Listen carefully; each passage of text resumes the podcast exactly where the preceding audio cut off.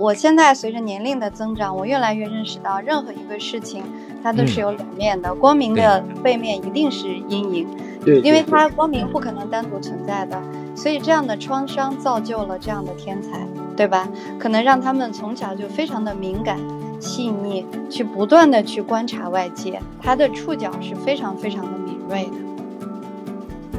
所谓阴影，阴影的前提，它肯定就是因为那种光亮太炫目了，或者光亮太直接了，就在他头上那样一道光，那投下来之后，结果他其实身边又都是阴影。我觉得读书的最大的好处就是知道有各种各样的可能性，呃，人生有各种各样的可能，我可以做很多选择。当你知道有很多选择的时候，你无论做出什么选择的时候，你都会知道自己其实还是自由的。就是说，是成为一个成功的人，或者说是成为一个幸福的人，还是成为一个有故事的人？心理学家荣格说过，一个人毕其一生的努力，都是在整合他自童年时代就已经形成的性格。那我们每一个人都是从童年来的。我们这个节目，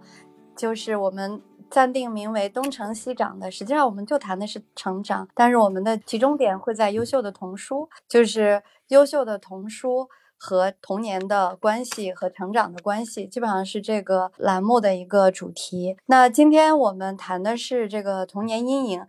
阿佳老师，要不您先开始，然后冷老师您说，然后后面我再来说，好吗？嗯，好吧，我就这个其实是个命题作文了哈，就是关于 童年的阴影。嗯，是这样，就是说，可能对我而言，我自己的童年。呃，回忆里面其实还是蛮快乐的。总总的来说，就不管遇到了什么事情，呃，总的来说挺快乐。呃，但是应该说，每个人的童年也都蛮有故事的。嗯，我先从总的来说，我说这个命题作文给了我之后，我就在想到底哪些算是阴影呢？就比如说。家庭的就不完整啊，这个这可能是一种阴影，就是单亲家庭，或者是父母因各种原因不在身边。那么还有就是，虽然在身边，可能他那种情感却缺缺失的。嗯，这个时候，比如父母之间的情感。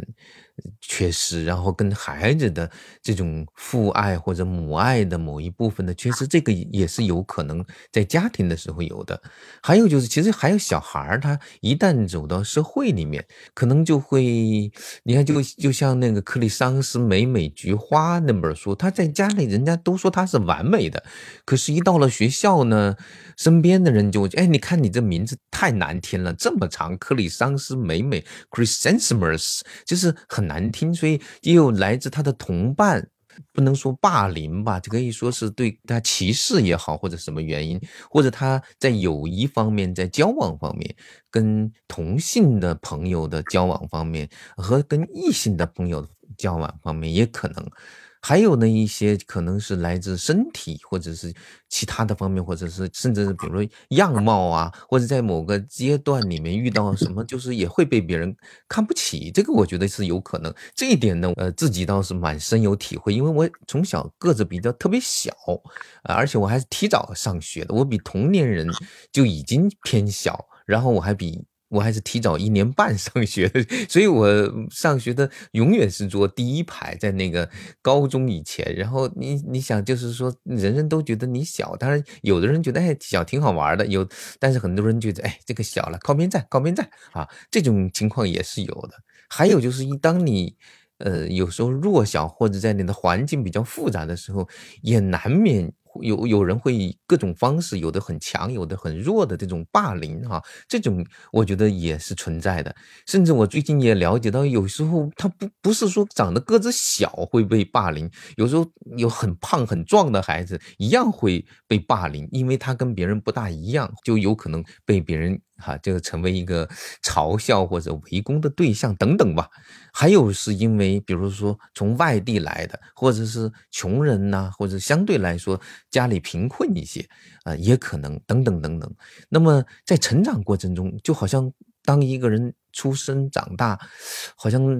每一步的走来。啊，都似乎都会有某种伤害在那个地方等着你。然后有的伤害你就这么过去了，但是有的伤害可能会留下很长很深的一种印记。然后做父母的是怎么去理解？做自己如果真的发现自己在成长的过程之中有一些好像有那么一些不对劲儿的东西，那么回头去看看童年是不是曾经有过一些这样的影响，我们还来得及去修复吗？啊，有一个那个就是写那个克里桑斯美美菊花那个呃那个人叫做凯文汉克斯，他在刚刚当。爹的时候，他据说就是把他的孩子哈，有一次他抱孩子，那个抱着抱着呢，哎，发现那个突然他的孩子婴儿嘛，啊，突然对着强光，哎呀，那个孩子一下就闭了眼睛，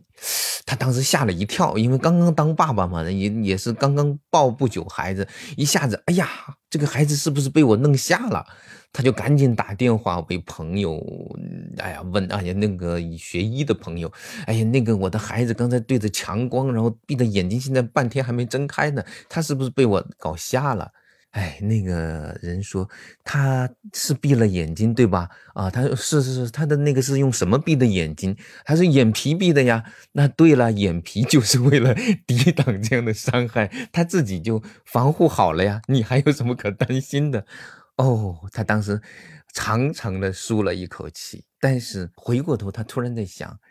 那么我们也许在我们的孩子的成长过程中，这样或者那样，我因为不小心或者因为知识不够，我可能在身体或者精神上对孩子产生了伤害，这种可能性也是有的吧。所以你看，凯文·汉克斯后来写了很多的书，他都在尝试着做一件事情，就是探讨在每个成长阶段的孩子他那些很微妙的心理，我们怎么样去理解他们，尽可能少的对他产生伤害，或者我们知道他可能有这种被伤害的可能，我们怎么样的去啊呵护他？我想这是我开个头吧。啊，小燕，你看看。有什么？我这个命题作文，我就把它当成有点像论文一样表达了。你说吧，啊，嗯，觉得先让冷老师说吧。啊，也是。想邀请冷老师来跟我们一起聊，是因为我觉得他是老师，老师可能会有非常多的跟我们不太一样的观察。嗯，冷老师您聊聊。嗯，哎，好好啊，呃，刚才先听阿贾老师聊的，呃，这这部分内容呢，我就是。呃，真的，我是非常非常喜欢克里桑斯美美之花那本书的啊，因为有时候我们在跟老师交流的时候，我会拿这本书作为一个案例，这这里面的点特别的多，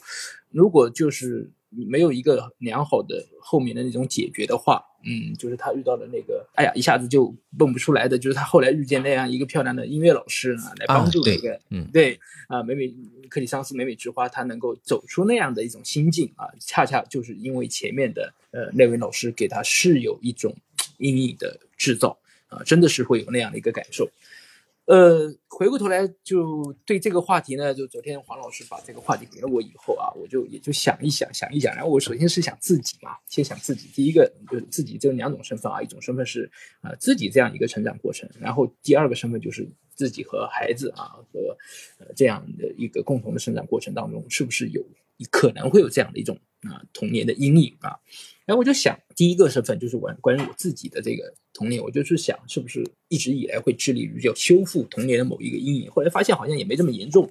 呃，就是好像自己这块也其实很平常、很普通。但是完了以后，我就想，哎，好像童年阶段至少有一些事情可能是当时是不满足的啊，有一种匮乏，由此就可能带来一些童年的遗憾。那这种遗憾会不会在很多年以后，让现在的我常常会？是想弥补这个东西，我发现好像是有那么一点的，尤其体现在什么上面呢？体现在这个书籍，在买书、藏书这个事情上。我就是永远都记得，大概是在嗯上小学三四年级的时候，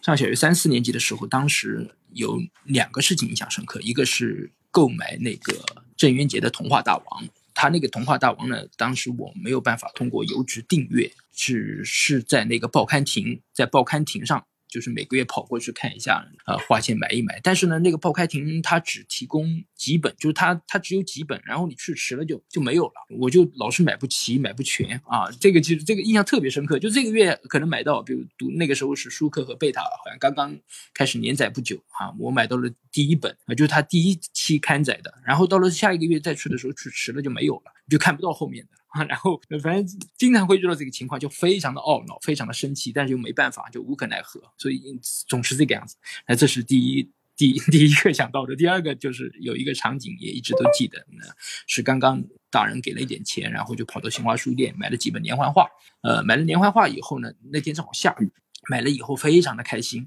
就拿这个连环画就出了这个书店的书店的门，结果也不知道是不是因为太兴奋太开心。拿出去走没几步就摔了一跤，完了那个书就 掉在地上，因为那还是很多年前那个地上也不是今天的那样的地面啊，一下子就全部打湿了，然后有泥水都都给溅上去了。我还记得那本书的名字是《大刀王五》，一本连环画《大刀王五》。哎呀，这个太伤心了，太伤心了啊！就这两个场景，这些场景就一直记在脑子里面，所以好像在成年以后啊，工作以后。然后你有了自己的一些这个自由支配的这样啊一一些钱啊，就可以买书，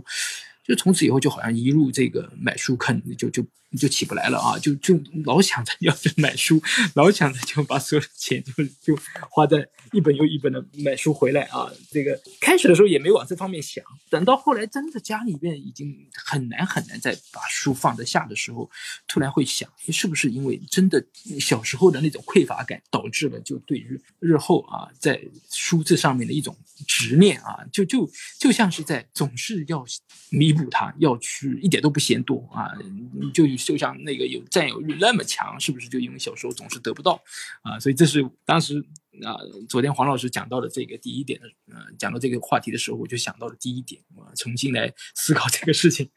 然后呢，第二点，我我刚才黄老师提到，因为正好老师啊，老师就可以看到很多的孩子，因为不断的跟孩子打交道啊，在这方面呢，还真的是这样子。我们是在小学啊，我们是在小学这个。很多时候，如果跟自己的学生在后面能够有一点联系的话，还能够看到他后面的发展，往往能够看到他呃在这个成长的经历当中经过的一些状况，呈现出来一些状态。一说到这个，其实我就想到很多年前有一次在。路上遇到了一个新兴同学，他当时他是在我班上的，呃，当时在我班上，但当时的一些事情我并不清楚啊。过了很多年以后，有一次很偶然的在公共汽车上，我们一起在回老家的路上遇到了他，从另外一个城市回老家，我们在中转的时候遇上了，他认出了我，然后就拉着我讲话，他也认，哎，想想不到在这碰到任老师了啊！我说，哎，这个一开始我还没认出来，因为都大了，他这个高中都没念完，就是当了兵，这个是汽车兵。然后就，他就，他就自然的就跟我回想起嘛，回想起我们当年一起上课，我们当时做的那些事情，呃，我带他们去念书啊，去去大声朗读啊，带他们去读那个窗边的小豆豆啊这些东西，然后带他们看电影啊，夏洛的网，然后。讲着讲着，他又他就很很难过啊，他就很难受。我就很奇怪，就原来就是在那个时候，在我班上的时候，他其实是很调皮的。他很调皮，同时他在另外一个老师家里补课，而那个补课老师对他呢是有一些冷言冷语。虽然就是在他家补课，但老师并没有因为这个样的一个原因对他特别的关心、特别的照顾，呃，反而就是觉得就是因为你是成绩很不好嘛，所以你才来补的嘛。啊，就是 他是这么一个状态，因为那那那还是一个一个老师私人的给他补课，还不是那个在补课机构啊，就用我们这个教师的群里的话，叫有偿家教啊，对吧？这老师做的也不对了啊，他就觉得就很受伤。就那个时候，我其实都不知道这些情况，就过了这个十几年，他再遇到我就讲这个。呃，所以昨天黄老师提到这个话题，我突然想到，其实身为我们这样一个职业，就我们那个老师的这样一个一个职业，其实啊，不是父母如何这个成为阴影制造机的这个状态，其实我们老师也很容易成为这样一个阴影制造机啊。所以立刻就想到，那苗伟啊，苗师傅在他的给大壮的信里面，那个有一篇当中写到一个很有意思的细节，就是他哥的那个 那个儿子，就他的小侄子，说他那个小侄子呢，每到那个教师节。都都要问候一下他初中的那个政治老师。一开始我我读到这一段呢，当然是一看，哎，挺好的啊，关心老师，然后问候他老师这个还在不在这个世界。苗老师在后面跟着一句：“这得多大仇多大恨。”这特别幽默的一个反语一个表达啊，他在写作当中啊，很显然就是呃，在那样一个。求学的阶段，在那样一个初中的一个学习季节，那位老政治老师给他的小侄子啊，是多大的压力啊，或者说是带来了多大的啊那种攻击性啊，对他的不友善，以至于这么多年以后，就是你看这个孩子他能够一路走过去，他也呃也这样子能够成为一个堂堂正正的人的站在这个世界上啊，也并不会因为在初中的某种学业或者说某种一个原因，他就不是一个一个啊正呃不正常的人，是吧？所以他就，我是觉得，哎呀，真的是这样子哎啊，所以这个呃，老师真的太容易也成为这样一个阴影制造机了。黄老师这个话题呢，真的从这个方面真的是给我一个也是特别大的提醒啊，特别大的提醒。完了以后，刚才我突然。因为阿贾老师问孩子多大，因为他正好这会儿在做作业，我就跟他开玩笑，我说再玩我马上我跟几位啊很棒的老师一起聊天，然后我们会聊这样一个话题，你能不能回想一下，是不是爸爸呃曾经某个时候做的很不对的啊？你会想起来就很生气啊？然后他想了一想，他说好像也没有啊。嗯，那那我一听，哎呀，这个还好还好啊。当然他说好像也没有啊，这个好像啊，也说好像可能也有，只不过忘记了是吧？嗯，我突然就想，其实。在我们这个父女俩的这个过程当中，沟沟通当中啊，我自己其实还是有感受的，就是我呢，就好像刚才讲的那个第一方面，可能因为那种童年的匮乏啊，或者说是自己那种自身成长环境带来的一些人的这个性格上的啊某些方面，我我自己其实我还是觉得。对他有些方面，我会比较小气啊，我会啊相对那种要求可能会让他嗯感觉到一些压力啊。但是我的妻子啊，就是他的妈妈在这方面要远远好过我。嗯，那我就想说的就是呃，就是那顺着刚才那个话，就是父母如何避免成为阴影制造机的话，那可能就是父亲和母亲之间这样的沟通啊，要这样的连接啊，要能够给孩子带来很多的安全感。那我觉得啊，对于孩子来讲，可能是一个很挺幸运的事情。我说我特别喜欢和和隼雄先生啊，他的书我都特别爱读，因为他有一本书就是有益的父母，有害的父母，所以我就想就是父母如何成为这样一个有益的父母。嗯，是是。好嘞好嘞，我先赚这么多。对，和和隼雄的书特别好，就是最我觉得最好的一本就应该是那个《孩子的宇宙》。嗯嗯，对，对这本对我的影响非常非常大。他说，其实家庭的有好多的问题都可以从这种父母和孩子的这种三角关系中去寻找这个原因，而孩子呢，确实具有某种力量，这个力量是童年所特有的某种力量，往往是能够，呃，在决定在扭转整个家庭的那种状况的一个。最重要的力量，这个我当时，呃，读完之后蛮震撼的啊。对对对，嗯。实际上，我们今天的这个话题确实是命题作文啊，但是它其实它的指向是父母，父母如何能够避免成为这个阴影制造机？就刚才也有朋友跟我们分享了他自己的童年阴影哈，呃，是一个虽然是一个比较极端的那个案例，但是实际上我们去回想我们的童年，等我们。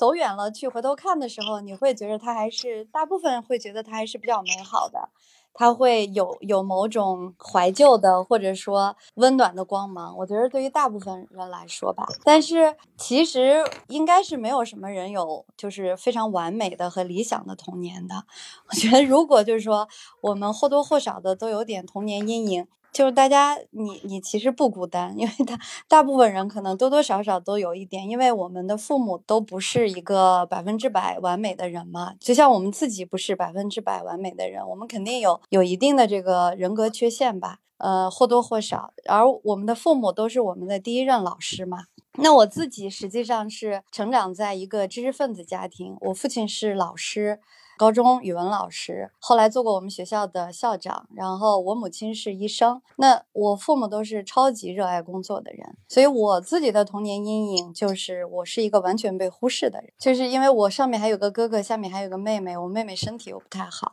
智力上面有一些问题，所以我们家特殊的情况就造就了我是那个最不被看到的人，然后我就现在回头去想，我觉得我一直是非常非常缺乏关爱的，但是这样的一种。可能是劣势，或者说不够积极的一个方面，它其实也能转换成积极的方面。那我就非常的努力，我我非常努力的被看到，被我父母看到，被外界看到。因为在现实生活中，我可能是那个不被看到的人啊。然后，那我通过我的努力被看到，所以呢，就是它也造成了我的一种性格上的缺陷，就是非常的好胜，非常的好强。但是，我觉得你可以把它看成是阴影，也可以把它看成是某一种力量。但是阴影呢，就会造成一种，就是说，在我成长的过程中，我要不断的去。呃，通过自己的非常的高于常人的努力去被看到，所以我一直活得很辛苦。而且因为童年受到的关爱比较少，所以我一直是一个非常自卑的人，就是没有自信心。然后后面从工作里面我才找到了自信，然后后来其实是做了出版以后。对我进行了全方位的疗愈，就是我，我通过我的工作，从成就感，从热爱，从被看到，从投身其中，全方位的治愈了我。这也是为什么我如此 喜欢出版的一个原因吧。而且特别喜欢出版童书，对吧？倒也不是，不是啊，啊，对，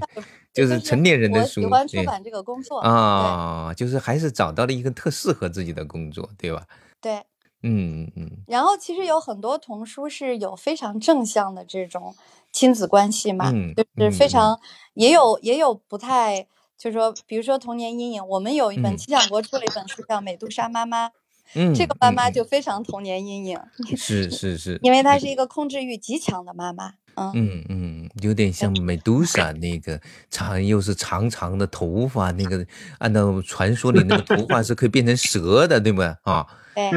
外人看起来，然后要用是头发把孩子完全包裹起来。对，但是后来那个妈妈她也是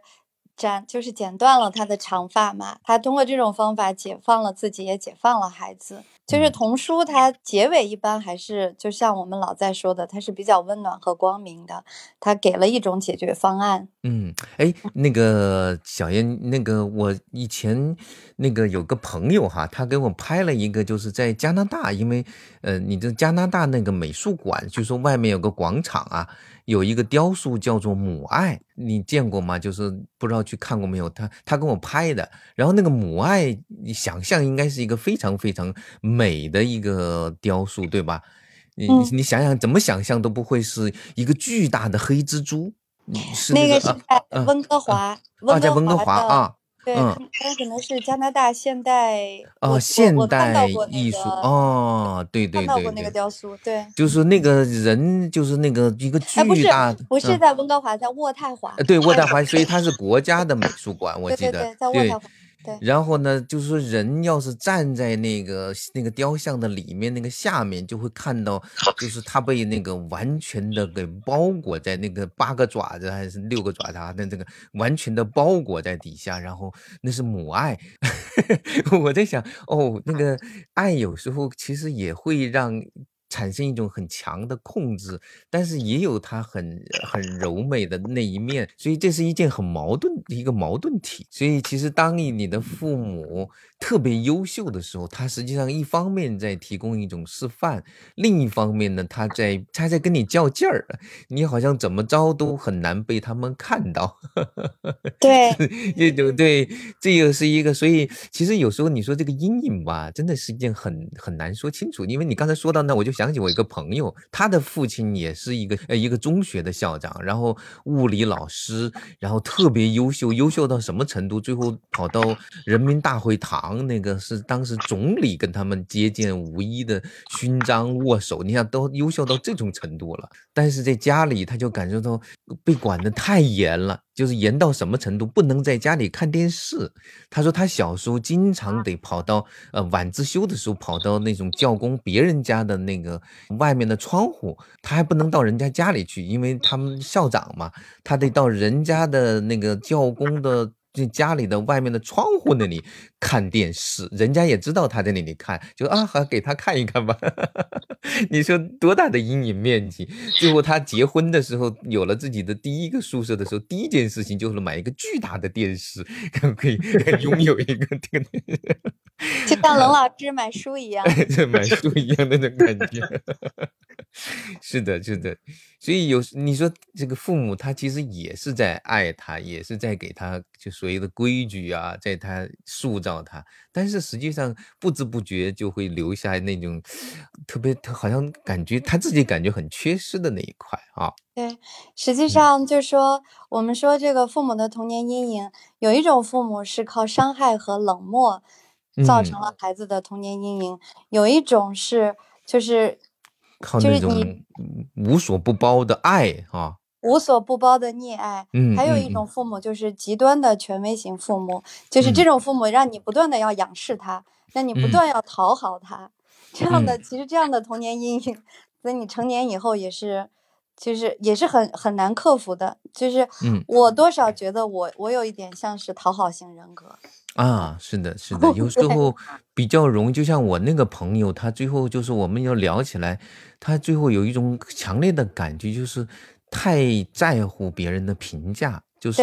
很容易活在别人的评价之中，而不是特别自在的就做自己。有时候我怎么样，你你你怎么评价我，有什么了不起的？我自己高兴就行。这种感觉好像很难，总得要获得一个比较好的评价，他才能让让自己过得去啊。这个我觉得也算是某种阴影，对吧？对，嗯。那个他其实我还专门查了查，有两本书，这个是心理学的书哈。有一本书是《与内心的小孩对话：如何治愈你的童年创伤》，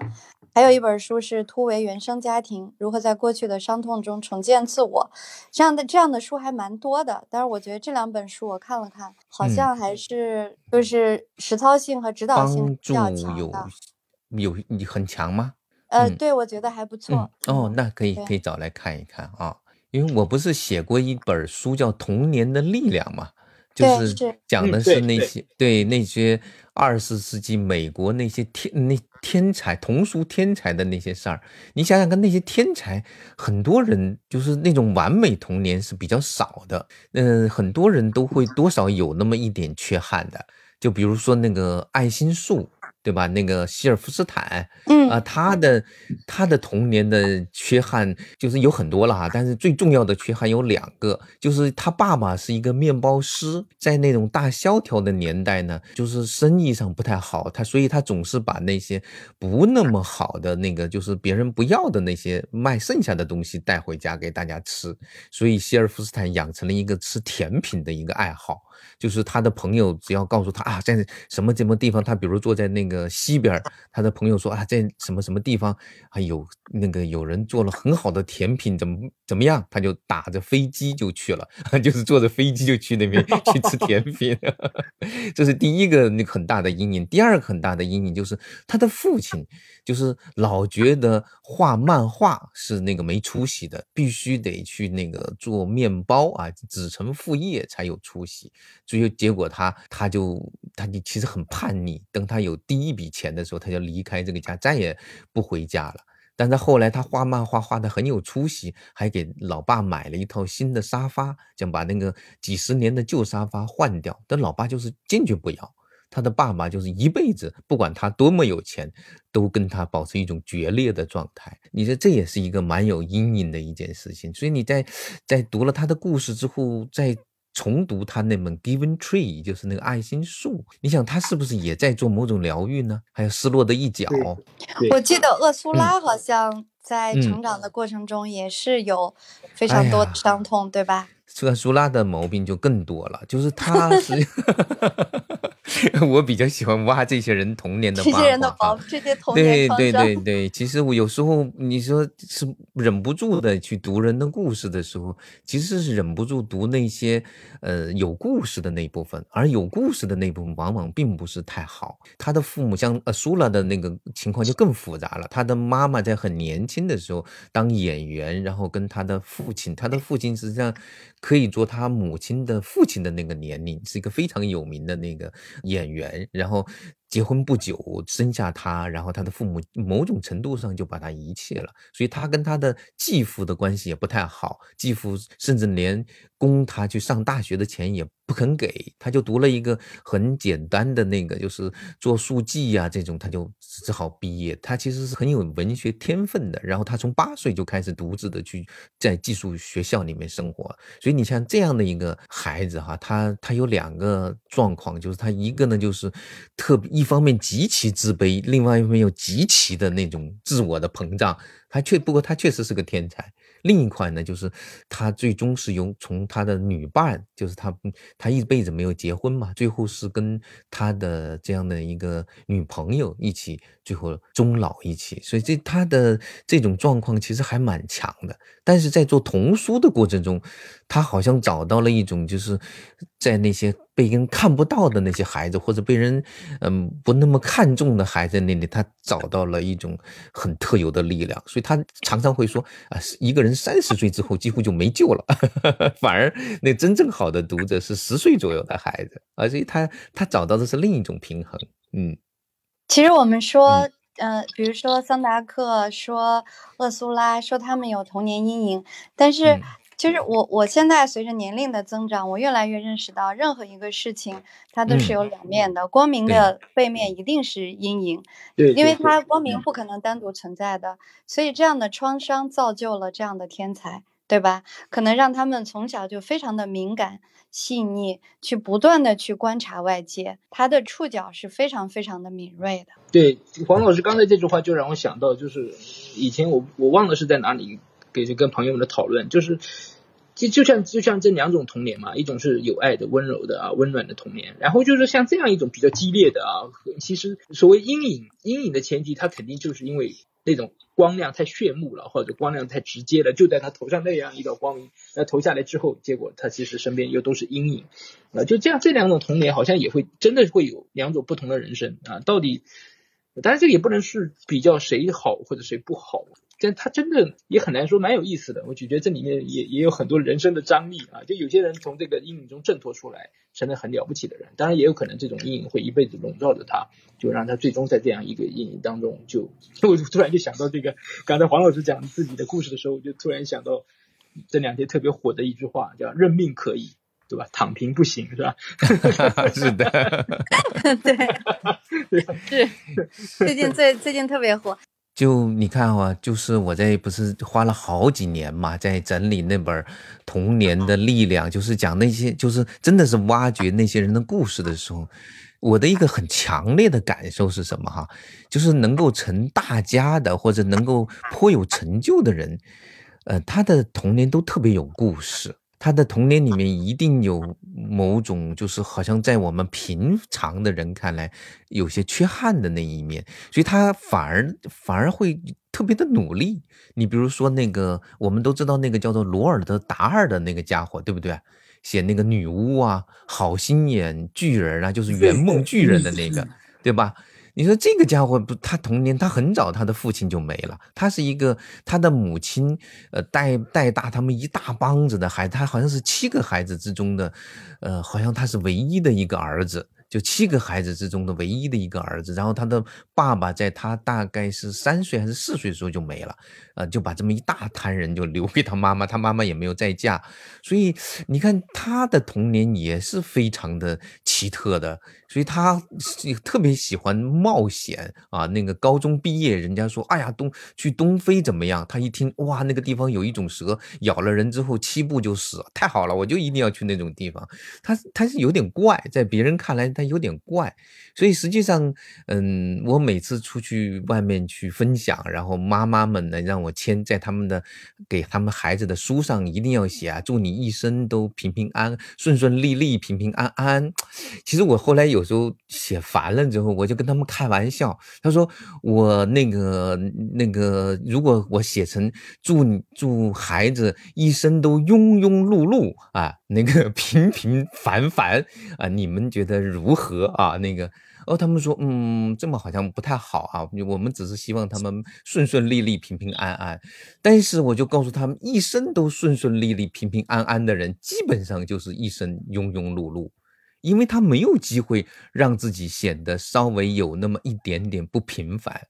就是这是一个很很悖论的一件事情，所以实际上你会看到，就好像我们人一出生之后，你吃五谷杂粮，你必然都会有各种各样的病痛。我我觉得这些病痛都可以某种程度上被称为阴影，有的深一些，有的浅一些，有的好像长一些，有的短一些。重要的不是说不要有阴影，我觉得重点不在这儿，重点是。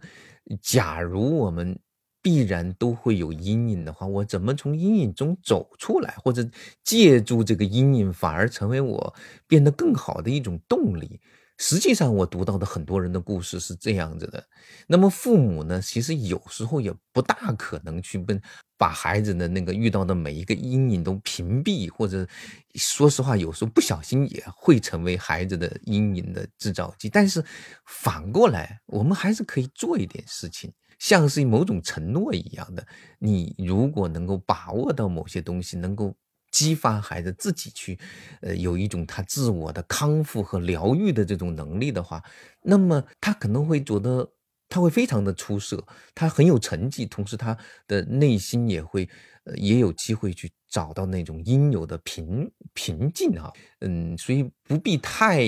太束手，我有时候觉得有些妈妈们太束手束脚了啊！我跟孩子说话稍微重一点，是不是就给他产生阴影了？我把那个，呃，怎么着了，是不是就会产生阴影了？我觉得是不是这个重点也也稍过了哈？这个我想也想听听小燕还有那个 那个冷老师的意见。嗯，我其实对孩子我相对不是那么那么的细啊。那个小燕，你说？对，我觉得阿佳老师，您刚才说的时候，我想到了一件事儿，就是说，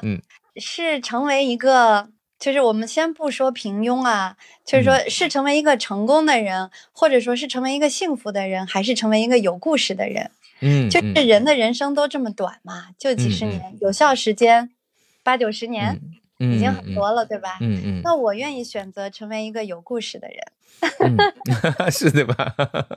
对，因为您刚才在谈这个童年的力量，就说这些人身上一般都发生过很多的故事。如果他没有发生过那么多故事，他也写不出来那么多的好故事，对呀，对吧？是的，嗯嗯，对。然后您刚才提到这个家长有时候特别特别的紧张哈，其实，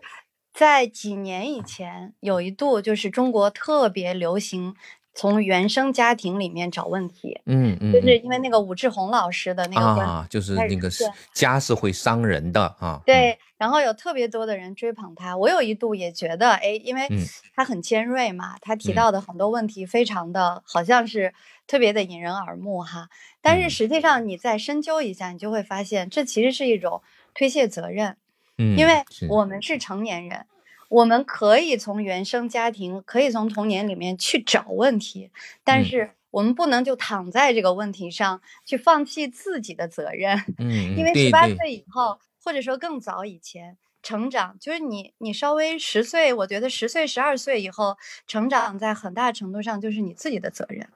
嗯，对吧？你不能就是说，因为我父母给我造成了这样这样的问题，所以我成了现在这样一个人，所以我就要永远躺在父母的罪责上，永远要去指责原生家庭。那你是谁呀？平躺在阴影里，聊聊度此生。是的，他永远喜欢躺在阴影里，自怨自艾，或者就说我哦都是他们造成的，这个是非常不负责任的一种做法，对吧？嗯，冷老师您说呢？就是我完全同意黄老师刚才最后说的这些话。然后呢，我我说到这儿，我就突然想到，我现在就带着这个班的一个一个小孩儿，一个小男孩儿，呃，挺可爱的一个小男生，呃，但是呢，其实一接这个班的时候，因为我是中途接班的，我我一接到这个班的时候呢，就是，发现就他啊，上课状况频出，然后很缺少一种自主的这样一个一个能力。然后呢，就在跟班主任他们了解，就发现其实他就是一个在爸爸妈妈高度控制下的一个小孩儿。就爸爸妈妈是对自己的这种育儿心得呀、育儿观念啊，就好像非常非常的这个自信。然后因为妈妈呢，她是做那个幼教创业的，自己做了一个民办的这样一个幼教机构，而且还挺成功的，就在学校附近，就在我这个学校附近。然后她就觉得自己的理念啊，各个方面好像就特别的没有问题啊，在家里面对这个小孩就搞得像一个学校一样啊，这样子培养那样培养。然后呢，其实，在班上这个小孩反而就因为这样的一个原因。就是你看他学习在上课的时候也不专注，呃，自己在老那玩自己的东西，提醒了以后也不是很能够受教。当我们把这些情况再反映给爸爸妈妈的时候呢，爸爸妈妈又跟他呃用他们那套规则又继续去啊这个。进行对他的一个教育啊，是怎样怎样？我我记得前前几天最滑稽的一个事情就是，呃，因为上午的时候好像上课不太认真，我们呃跟他交流了之后，下午呢他就请假不来，然后不来干什么呢？就是说他的爸爸把他带到那个城市的。边缘带到一些郊区，带他去捡垃圾，啊，然后要一边捡垃圾一边告诉他，就是你现在不好好读书，将来你就是做这个事情。完了以后呢，完了他还把那个照片发给我，就是说好像他现在挺挺懂的了，因为他一脸懵的那个那小孩一脸懵的坐在那个那个地上，就是很累嘛。对。然后我我就想着这个，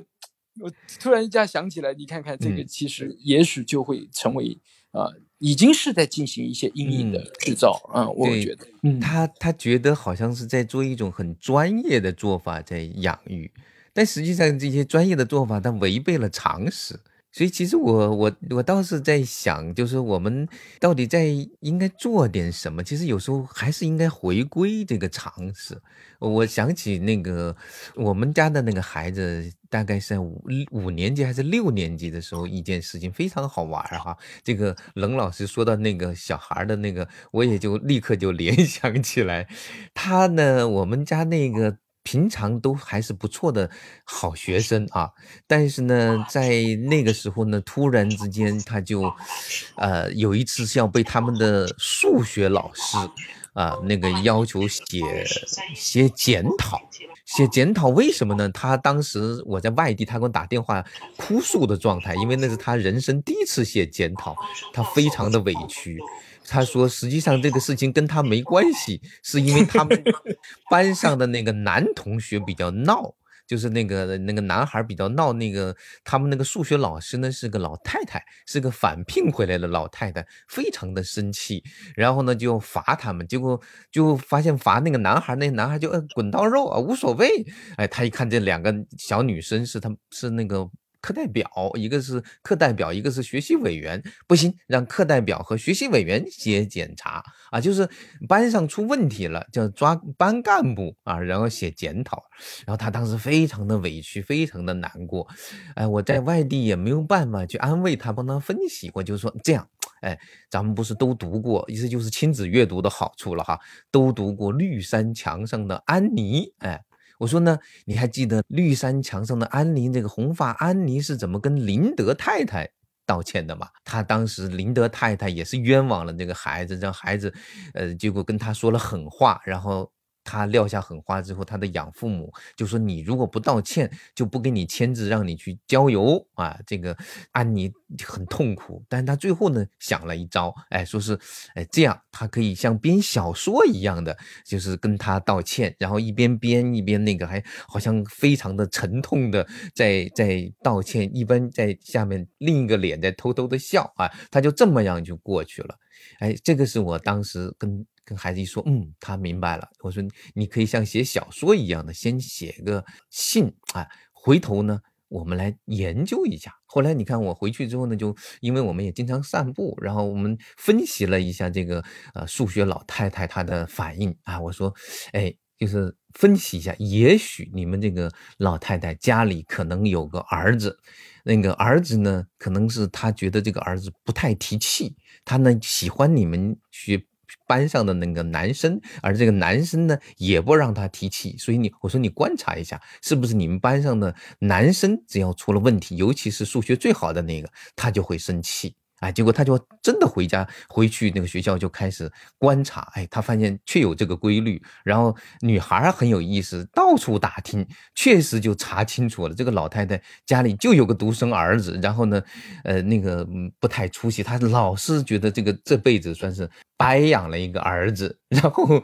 到了班上来上课的时候，就把他的那种情绪就投注在别人家的男孩身上。哎，你想清楚了之后，发现哦，原来如此。很好玩的，就是我喜欢跟孩子成长的过程中，一就是去观察别人，去去去探究有些事情背后的一些东西。你不必不必去评判这个人，但是你尽可能去知道。最后呢，我觉得。读童书最大的好处就是他可以读到很多种情形。他虽然只活到了五年级、六年级，但是好像经历了很多的人生啊。那么他可以去选择、去了解，最终也选择自己以什么样的态度。呃，这个孩子，我女儿，我蛮佩服她的是，她后面其实跟这个这么严厉批评她的老太太也。多少和解了，就所以他那个呃临临毕业的时候，居然人家还给了他一个好评啊，所以我觉得也是蛮蛮蛮有趣的一件事情。这个是我想说的，就是你有阴影或者你遇到了各种问题，我觉得首先是识别它，尽可能去了解它，但是不要简单的去评判它，然后去识别之后。我有很多的可选的方案，我可以选择以什么样的态度去对这件事情。我觉得读书的最大的好处就是知道有各种各样的可能性，呃，人生有各种各样的可能，我可以做很多选择。当你知道有很多选择的时候，你无论做出什么选择的时候，你都会知道自己其实还是自由的。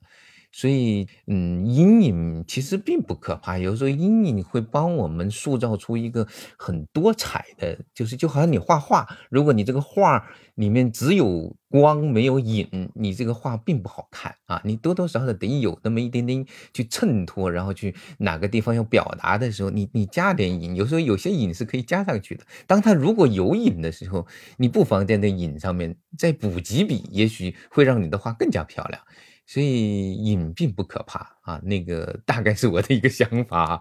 关关关键是怎么去破，或者是怎么去就适应它。嗯，而且阿佳老师中途读说过好几次，就是关于读童书这个这个，我其实呃一下子就想到您刚才讲孩子的宇宙，就孩子宇宙前面有有一部分，他有几句话，我就一直都会琢磨，就是童书大人更应该读啊，就是你去读那个儿童文学，其实是反过来去。重新审视自己的这个成长经历，再来看看你后面怎么样跟孩子相处，不要去遗忘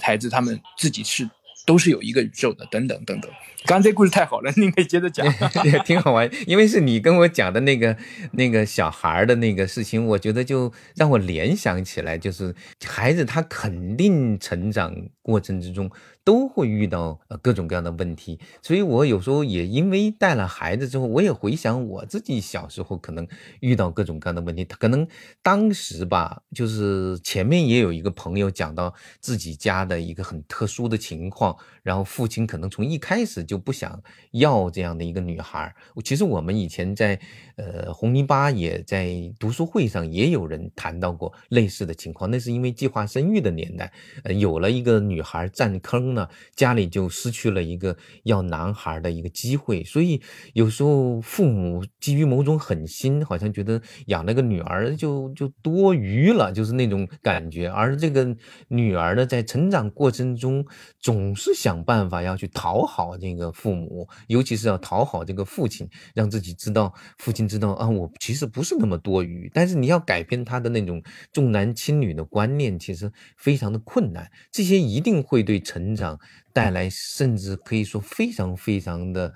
大的一种影响，那种负面的影响。但是当我们长大之后有能力的时候，我们回头去看是可以去识别它的。关键是识别之后，我觉得这首童书的力量可以。很大的产生，因为你会了解各种各样的童年的可能性。也许我不能重新的再过一次孩子的阶段，但是我知道，如果假如我还在回到那个阶段，我还有很多种选择。这个时候其实有点像精神分歧，因为那个和和隼雄他其实是呃荣格学派里来的，就是他会重新回到起点或者回到当初那个阶段去探讨。我是不是还有更多的可能性？当你认识到我还有很多的可能性的时候，某种程度上你就自由了，你就释放了。哎，这个这个是我对他的一种理解哈，就是实际上你做一些读一些童书，就是去以一种特殊的方式做一种童年的体验，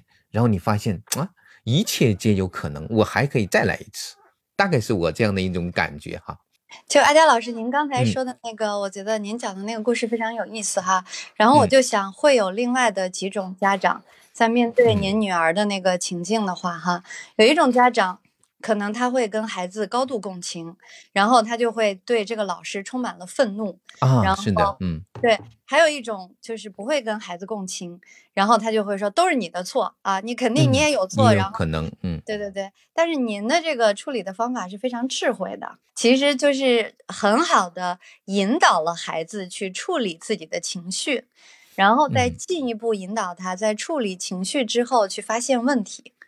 这是非常智慧的一种做法。嗯，我总觉得还是就是去识别吧，就是你到底是什么事情，保持一种好奇心。一个人不会莫名其妙的会会那种好像很反常的对你发脾气，或者是因为什么。这个时候，与其去表达我的态度，不如搞清楚他到底出了什么状况。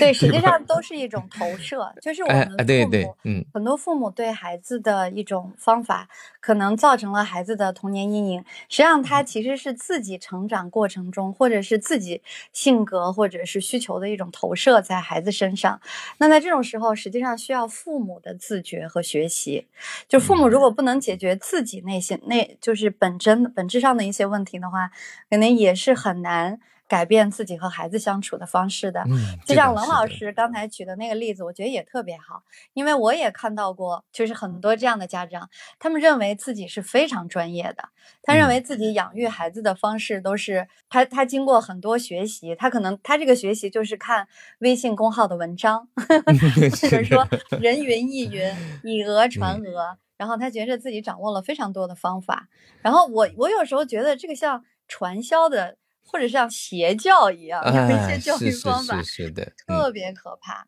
就冷老师刚才说捡垃圾了，我还在脑子里想象，我说，哎，这是不是说让孩子去学习做公益？然后他宁愿不上课，但是他愿意让孩子去去做公益，去培养美好。然后 原来还不是。那然后呢？前几天其实这个事情。呃，一方面说是有下文，其实一方面他还在我班上嘛，然后每天都看着他嘛。然后前几天学校心理老师给他做了一个心理化，就是然后通过心理化来看这个孩子，就像刚才阿佳老师说，进行一些分析。呃，然后这个孩子画的画，当时拿给我们看的时候，我们就吃了一惊，就是其实真的就是一个阴影已经在那儿了。就他给他家的房子画的很大，因为他家条件还是很不错的，然后房子上面滚滚乌云啊。全部都是乌云，但是他他他这是他自己去想象，就是你把你心里面想，他是给他三个关键词，你必须要画一个房子，要画一棵树，然后画几个人，然后就画人叫房树人，好像是他们这个在心理学上的，他是对小朋友进行的，就像心理游戏一样。嗯，然后那个房子画的很大，但是很空，然后房子上空全部都是乌云，呃，乌云就投下来，然后他家呢有爷爷奶奶，有爸爸妈妈，还有自己。他就把四个大人画的特别的大，而自己的身形就显得特别的小，就就在那些。大人的这个背后，那个那个好像畏畏缩缩的在那个里头，其实真的很能够看得出来是这个爸爸妈妈给他带来的这样一种教养方式给他带来的阴影。呃，这两天我们还在跟心理老师商量，怎样给他一些心理支持，跟他更多的聊一聊，想看看可不可以有怎样的方法能够打开一些心结，包括是几年级的孩子呀？一年级。一年哦，哎，那个你你们有有机会给他读一点那个安东尼布朗的书吗？嗯，他的感受力还非常非常的好。你看他讲的那个，你这个故事有点像那个公园里的声音，那个查尔斯那个小男孩，对不对啊？也有点像是那个大猩猩里面的那个安娜，就是说他的那种表达的，他的他的一种关系，跟他的家庭的关系、亲子的关系，他用的是一种呃很有点那种安东尼布朗的手法在表表现，说明他是个感受力非常好的孩子。是是的，他的这个艺术修、艺术感其实挺好，他是挺好的弹奏钢琴，嗯，啊，他的感受力非常好，所以他其实这种孩子完全可以让他多读一点那种书，包括那个威那个威力的那个故事，就是那个也是安东尼布朗哈，就是他可能可能会从中获得很多释放。包括那个大卫不可以这种书，我觉得也蛮适合的。对，大卫不可以，古纳什小兔其实都挺适合。对，是的，是的，是的，就是其但是安东尼布朗最适合。哎，我觉得，哎，我直接就想到了安东尼布朗，所以其实有时候嗯孩子在、在家里找不到那种安慰或者连接的时候，有时候真的可以在学校或者通过他所擅长的那个艺术的这种世界，他是可以得到某种释放或者得到安慰的，这是童书非常厉害的地方。嗯，但是他们的嗯问题在于父母，这就是我们说很多是哎不爱孩子的父母，但是这个就是太过于爱，然后他爱的方式又是有问题的。我经常觉得这种父母比嗯就是那种没有受过教育的，然后他只知道简单单纯的爱，嗯，就是那种父母。就是比比这种自以为自己受过系统的教育，然后又非常扭曲的这种，这种伤害性是最大的。其实教育也好，教养也好，其实最终是要回归到常识的。我觉得有时候他超他脱离了常识之后的那种空中楼阁的概念，其实有时候是真的是会伤害人的。但是现在的、嗯嗯。现在就产生了，现在有一种就是 非常普嗯。遍的一个社会现象，就是大家都是碎片化阅读嘛，嗯嗯，大家也都非常急于了解嗯什么。是好的教养方式、养育孩子的方式，因为大家又我们上回不是谈鸡娃和内卷嘛，嗯嗯嗯大家卷的这么厉害，大家都想拼命的去鸡娃，他们也有这种非常强烈的求知欲，然后想知道怎么养育，但是就嗯像您说的，就是可能确实是脱离了常识。像我刚嗯才说的一些简单单纯的这种父母，他可能就是具备基本的常识吧，这就足嗯够了，对吧？对对，其嗯实他有时候孩子是需要基本的关爱，除了这个生活方面，然后呢，需要一些很有很有质量的陪伴，一种玩耍，还有去接触大自然或接触周边的邻里呀、就是建立起一种很自然的那种关系。就像有时候甚至那些小孩儿之间无聊的在一起玩，互相玩耍，然后谁谁家到谁家那边去玩，这些本身可能比我们日常给他设的那么那么多的那种那种计划性的那种教育，可能效果更好。就是尤其是对他的这种人的那种身心的那种，就是共同的协调的养成，可能是更好的东西啊。哎，有人要说话了是吧？对对，阿嗯佳老师有一位好的嗯说话，您说，嗯嗯，你好，黄老师，阿佳老师，就是，嗯呃，我我是想说说我的两个呃两个两个想法，因为听您两位还刚才呃冷老师在聊的时候，有一些联想，就是嗯有一个这样的有一个这样的句子吧，就是或者是这样的说法，就是养育一个孩子需要一一个村庄的人，嗯，那么那么 village，对，非常同意。对对对对对，就是嗯，那那那个孩子是在一个非常真实的一个人类社会的文化的生态的这么一个综合的环境当中，呃，他才才才得以成长。所以说，呃我们把这个养育孩子的事情都归结为家庭呢，就感觉说。把这个人类的社会的一个文化的东西，就有的时候忽略掉了。这是这是我想说的第一个意思。嗯，非第二个意思常赞同。嗯，接着来。啊嗯，谢谢谢谢 谢谢贾老师。嗯，第第二个意思，我想说的是说这个呃，其实养育孩子有的时候还是要回到一个动物本能。呃，那么那么你你看人家那个小猫，那猫妈妈养一个小猫的时候哈，或者说其他动物养孩子的时候，它是不会过分的侵入或者太多干预的。那那么呃，它会非常的就是呃不带侵入性的，也不带攻击性的，就是你你过来吃好了，就是它会非常耐受孩子对它的一个索取，嗯。呃然后它也会耐受这个孩子的必然的一个攻击性的释放。就是我们不去报复这个孩子。那那就是我也对有太多的这种索求。有的时候我们看到很多就是搞鸡娃呀、搞这个内卷的这个爹妈吧，天天回家跟孩子讨论学习成绩。那我们换位思考，如果是一个大人，对吧？你你你你每天回来问你说你今天赚到多少钱？你今天当了多大官？这个日子很不好过的 就是 对对，就是因为你难道天天在盘算你你你当天赚了多少钱吗？就跟孩子回去每天要问他分数是吧？其实其实是一样的道理，就是当我们呃第一个就是哎它有个两极，第一个就是抛开人类的社会的文化的东西，光盯住家庭这个小群体；第二个就是盯住家庭这个小群体呢。又又把人类的生物的本能又抛掉，这样搞得就就就失去了一个一个真实的状态，就是我们很多时候失去了本能和真实，而且很多家长急于寻求答案，说我从一本书找答案，从一个讲座找答案，从一个什么找答案，他是特别害怕不确定性的，他他有特别多的就这个惶惑啊，对未来的一个迷茫啊，所以他能抓住的就是眼前这个小孩嘛。他他，因为他抓不住别的东西，他不能耐受自己的焦虑，所以就不停的折腾小孩儿。哎，所以有的时候，嗯，我我我就想讲这么多，谢谢各位老师。你讲的特别特别好，就是很有智慧啊。对，讲特别好。一个是特别特别好，弥补了我们今天，因为我们今天主要聊的是父母的这个阴影嘛。其实每个人的教育，它就是家庭教育、学校教育和社会教育由三个教育组成的。所以您的这个这个。补充是特别好的，还有您后面的这个，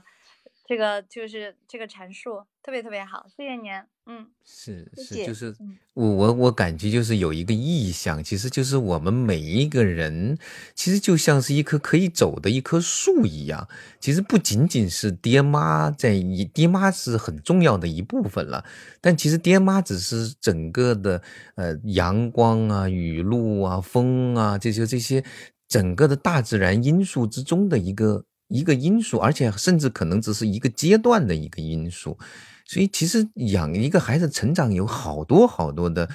可能性在那个地方。就与其我们把它操控了他这个长大的每一个环节，还不如保持着对整个的这个环节的一种敬畏。就知道有好多事情其实非常有限，那还不如那个帮助孩子自己找到在这个世界上幸存下来的一些方法。我觉得这个与其把他这调教成什么样子，不如给他那种幸存的方法。对，其实我们都是一棵树哈，嗯。冷老师刚才说的那个，他的学生的那个家长就是那种全能型家长，嗯就是全能神 教的教主，就是他这样的话势必会造成孩子的能力不发展。其实我们作为父母，或者我们作为教师，我们作为社会，我们其实是给孩子提供阳光、雨露和水，然后让孩子自己去找，这是我们。最重要的，就即使我们能提供的也很有限。他走在大街上，警察叔叔也是他成长的一部分。然后那种陌生人跟他擦肩而过，也是他成长的一部分。真的，我们能起的作用挺有限的。你像像那个小燕跟我现在孩子都已经好一两年都没见了，对不对？在这个过程之中，其实是谁在让他成长？那他他身边的那些人，我们最多只是远远的打听一下，哎。你这些天所受到的阳光雨露如何而已？其实能够真正影响到的，早已经是非常非常有限了。嗯，所以那个能够能够在这个过程中有那么一点贡献，大一点、小一点，就是多少有一点，我觉得挺了不起的事情。对，其实我们其实我们所能做的，就是还是培养孩子的这种自驱力和自我成长力。嗯嗯，因为他最终还是要靠着自己的这种能力，不断的向上生长。而且小孩其实蛮灵的哈。对。我们说的所谓的 好严重的一个词“阴影制造机”，其实对于每一个父母来说，因为我觉得没有任何一个父母就是自觉的想成为孩子的阴影制造机，对吧？其实前一段有一个电影叫《我的姐姐》，然后其实他讲的就是那个后来父母为了生二胎，说他残疾，后来生了一个弟弟，然后父母就很爱这个弟弟，然后姐姐就觉得他被边缘化，但是他就制造了一个极端情境，就是父母的车祸去世了。其实它是根据很多年前的一个真实的故事改编的，但是那个真实的故事是姐姐把她自己的把家里的房子卖掉了，把弟弟送人了。这个电影呢，它后来呈现的是姐姐还是决定抚养弟弟了，然后后面就有很多的批评说这个呃女性。嗯，这个女性主义或者女权主义表达的不充分，人家这个姐姐表现的还是非常的传统，然后说姐姐好像应该是去实现自我，然后不应该为了这个弟弟放弃自我实现。但是我从我的角度来看，我就觉得为什么这个姐姐就不能爱这个弟弟，或者不能爱上这个弟弟呢？嗯，也是很有意思的。这是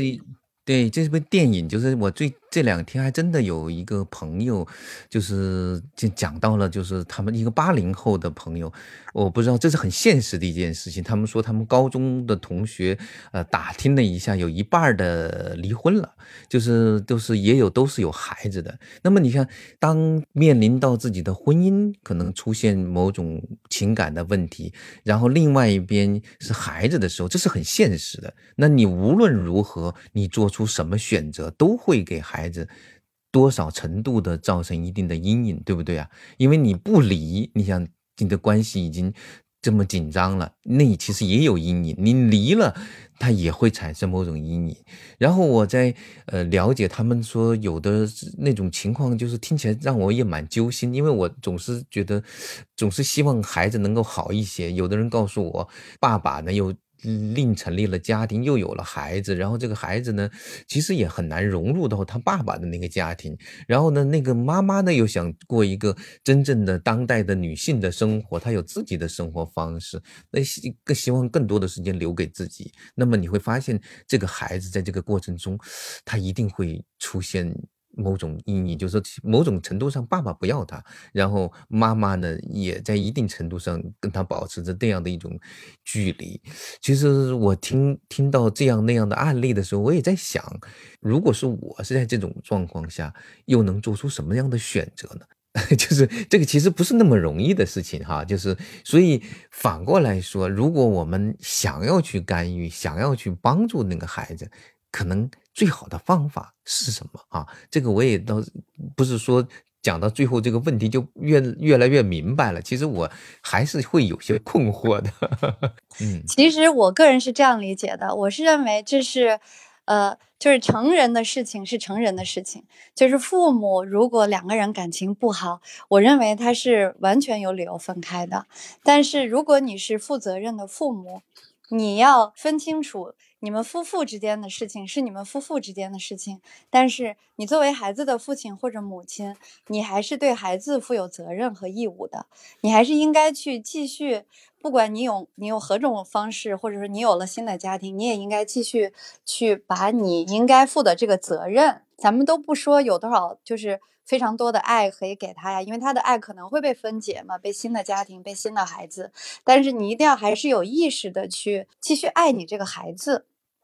我觉得这是最关键的，但是我觉得这些问题不应该纠缠在一起，就是不应该因为孩子就不离婚，或者就是说离了婚一定会对孩子造成伤害。我觉得这都是不一定的，嗯，就是说我们没有。我们没有完美的人，如果是个完美的人，那就是上帝了，他就不是一个人。因为根据这个，就是大家都说是我们人是有原罪的嘛。然后我们中国的文化里面也也会有这个人 人人之初性本恶这样的一个一个说法。但是就是说，我们其实大家都知道没有完美的人，但是我们。对于一个小孩子来说，对于一个我们自己把他带到世界上的孩子来说，我们作为父母，我们肯定要尽我们的所能去关爱他。我们也不能说，那我们也不完美，所以我们就就也给不了他更好的或者更完美的。当然，你不可能存在完美嘛。但是我们还是要尽心竭力的努力，然后让我们给孩子一个可能更加好一点的成长环境吧，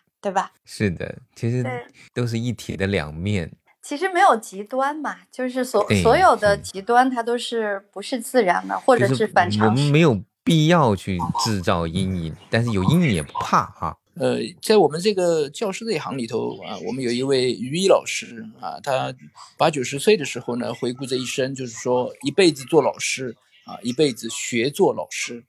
啊，我们大家都非常喜欢这句话。然后我就觉得回应。那最后我们的这个标题啊，聊聊父母如何避免成为阴影制造机。反正总而言之，真的是就就也只能是一辈子做这样一个孩子的父母啊，一辈子做一次这样一个一个父母，那也一辈子其实也是在学做父母，还是始终要有这样一个学习的心啊，学着去做着一个嗯有益的父母吧，就就这样子一个学字，我想始终要放在那儿吧。好，对，我觉得冷老师您这个总结太好了，就是就是，其实我们人最需要的是谦卑的心嘛。不管我们对待任何人，任何我，即便是我们的孩子，我经常说，就是说张爱玲那句话，就是说张爱玲爱胡兰成，爱到了尘埃里。我经常出去演讲的时候，我会跟家长说，如果你真正的爱孩子，你要有这样的一个姿态，就是你爱孩子，你要低到尘埃里，你不能高高在上。当然，张爱玲这个爱显得非常的卑微吧，但是实际上，我觉得她也非常好的描述了一种状态，而且跟我们中国的父母非常相反的一种状态。嗯。